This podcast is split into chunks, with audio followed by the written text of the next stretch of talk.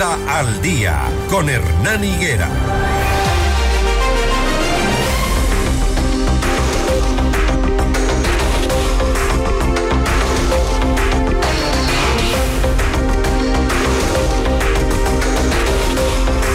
Seis de la mañana, 45 minutos, seis, 45 minutos. Las investigaciones en el caso de posible delincuencia organizada que involucró a altas autoridades del Consejo de la Judicatura como Wilman Terán, de la Policía como el general Pablo Ramírez, fiscales, jueces, abogados y otros sospechosos avanza con la recepción de versiones y diligencias.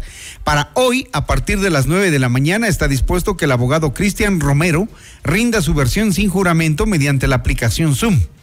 Está con nosotros eh, Renato Rivera, el coordinador del Observatorio Ecuatoriano del Crimen Organizado. Vamos a hablar del denominado caso Metástasis que cada vez nos sorprende. Metástasis eh, por la forma en la que el Estado está corrompida. ¿Podrá depurarse algún día el sistema? Hay formas, hay mecanismos. Renato, buenos días, bienvenido. Muy buenos días y muchas gracias por la invitación. Preguntaba si es que como está el país, de todo lo que vemos, hasta el fútbol ecuatoriano está involucrado en esta forma de corruptela del narcotráfico, el lavado de activos y todo este tipo de cosas que hemos visto en el caso Metástasis. ¿Es posible depurar el sistema?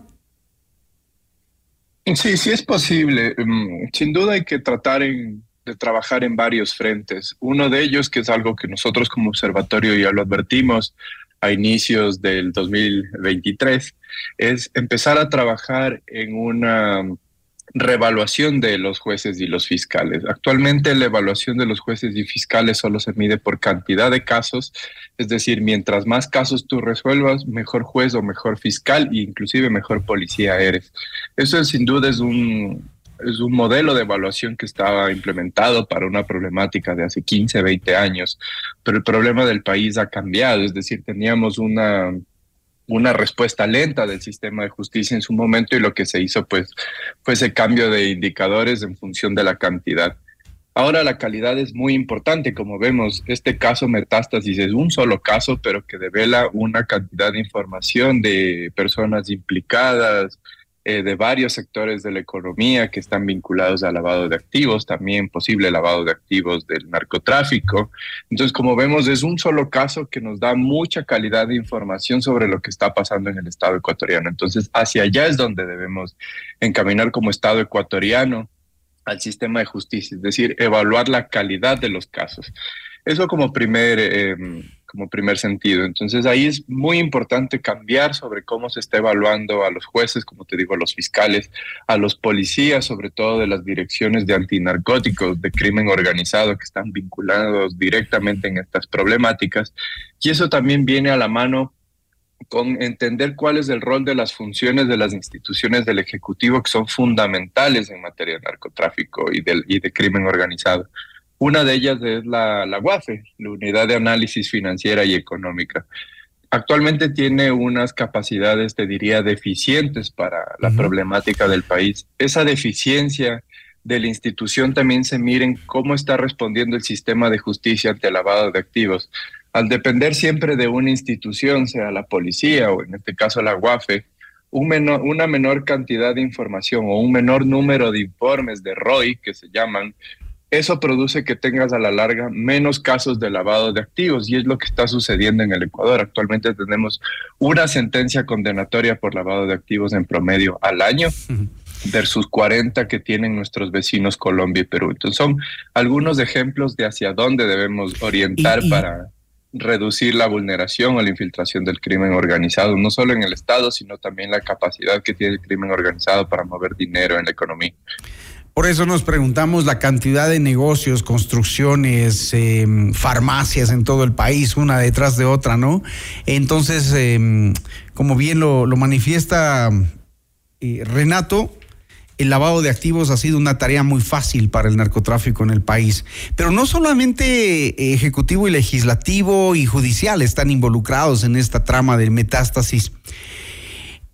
En los chats de Norero lo que se evidencia es que también los gobiernos seccionales fueron presa fácil aquellos candidatos que financiaron sus campañas, porque Norero se dio cuenta de que mm, funcionarios electorales no hacen el control, no tienen la capacidad ni los medios para ejecutar el control del financiamiento de los partidos y movimientos políticos. Y hoy son autoridades. Entonces, por eso la pregunta inicial era, ¿se puede depurar el sistema? ¿Hay una autoridad que lo quiera hacer? ¿Se ve? ¿Se nota? Bueno, en cuanto a liderazgo, yo, yo tomaría la pregunta en función de liderazgo. Sin duda, el caso develó una, una un nivel de corrupción y de infiltración del crimen organizado en todas las instituciones. Como te digo, hay que empezar por primeras, por primeros pasos, depurar en su conjunto. Si me preguntas en un año es sumamente difícil. No solo se ve en el Consejo Nacional Electoral, sino también, como tú dices, en los gobiernos autónomos descentralizados, no para poner únicamente candidatos, sino también como medida de lavado de activos. Otra vez vemos la importancia de las economías ilícitas o que esa rentabilidad del crimen organizado regrese a las, a las personas que están implicadas. Y ese son el tipo de controles que hay que empezar a evaluar desde estas instituciones que te digo del Ejecutivo que están eh, ausentes. La pregunta va por liderazgo. Hasta el momento no se ve un liderazgo claro de hacia dónde debemos encaminar como Estado. Sin duda, yo creo que el gobierno actual ha hecho algunos esfuerzos, sobre todo en, al menos en materia discursiva, porque aún es difícil verlo en tan pocas semanas en la práctica, de que la ministra ha dicho que vamos a perseguir las, economías ilícitas o las economías criminales, y eso viene por empezar a entender el lavado de activos, eh, contratos, ¿verdad? Contratos eh, desde los gobiernos autónomos descentralizados, el rol que le das a la UAFE, la Procuraduría, la Contraloría, es decir, que es cómo estamos evaluando los funcionarios públicos, ¿verdad? El, crecimiento de sus injustificado, de, sus ingresos, es decir, son instituciones que hay que regresar a ver y hasta el momento no se ha visto ese liderazgo para darles mayor potestad a estas instituciones. Entonces te diría, se ha visto en el discurso, pero en la práctica aún, aún falta por ver. Y hoy, 2 de enero, muchos funcionarios corruptos de los que estarán involucrados y que ojalá salgan sus nombres, volverán a sus puestos de trabajo después de, de las fiestas de Navidad y de Año Nuevo, como si nada, como si nada. El presidente de la República dijo el pasado 29 de diciembre, tenemos anhelos de cambio, lo dijo el presidente Daniel Novoa. Y eso resume los deseos de todos los ecuatorianos que despidieron este año catalogándolo como uno de los peores, pero lo que se espera ver es la lucha contra la delincuencia organizada, porque hay una decepción alta por haber constatado los niveles de corrupción en los que está el, país. Y entonces vemos una fiscal casi sola luchando contra esto. No hay un discurso directo del gobierno central. O aunque estas palabras que dicen que tenemos anhelos de cambio no muestran todavía resultados, Renato. Sí, así es. Es muy importante empezar a medir la lucha contra el crimen organizado en función de metas y objetivos medibles. Nos hemos acostumbrado como Estado a, caer mucho en el discurso, pero muy poco en evaluar realmente la gestión en función de la planificación no es posible obtener resultados positivos si no empezamos a planificar y orientar esfuerzos en función de esa planificación. por ejemplo, si tú buscas reducir la violencia, ¿verdad? Que es algo que, que, es una preocupación principal para el Estado ecuatoriano, pues esa violencia viene por el uso de armas de fuego. Hasta ahora no se ve una política clara para el combate contra el tráfico de armas, que es fundamental eso viene de la mano si, por ejemplo, tú quieres reducir el número de extorsiones. Las extorsiones vienen con la utilización de un arma de fuego y aún no se ve una política clara y contundente, medible, te diría, eh, contra el tráfico ilícito de armas. Entonces es muy importante como ciudadanía empezar a ver los discursos también en función de resultados medibles, porque muy importante que tú puedas decir, vamos a combatir el crimen organizado, pero no te lo dicen el cómo y la planificación te dice exactamente el cómo tú lo vas a hacer. Entonces, es bien importante que en este año el gobierno empiece a orientar sus esfuerzos en función de planificación de resultados medibles, es decir, si tenemos una tasa de homicidios de 43, aproximadamente 43 a 45 por cada 100 mil habitantes, que nos ubica como el país más violento de América Latina, ¿Qué va a hacer el gobierno para reducir ese número, esa tasa de homicidios? Entonces, hacia allá es donde deben encaminar los resultados y es algo que todavía por el poco tiempo que va en funciones y quizás por la necesidad también de reorientar los esfuerzos en función de la planificación, aún no se lo ha visto eh, pues en poner en marcha.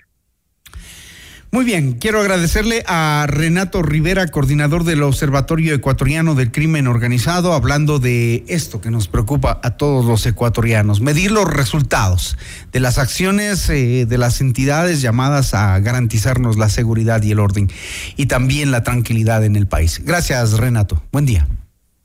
A ustedes, muchas gracias. Muy buenos días. Buenos días. Seis de la mañana, 55 minutos. Usted se informa con Notimundo al día.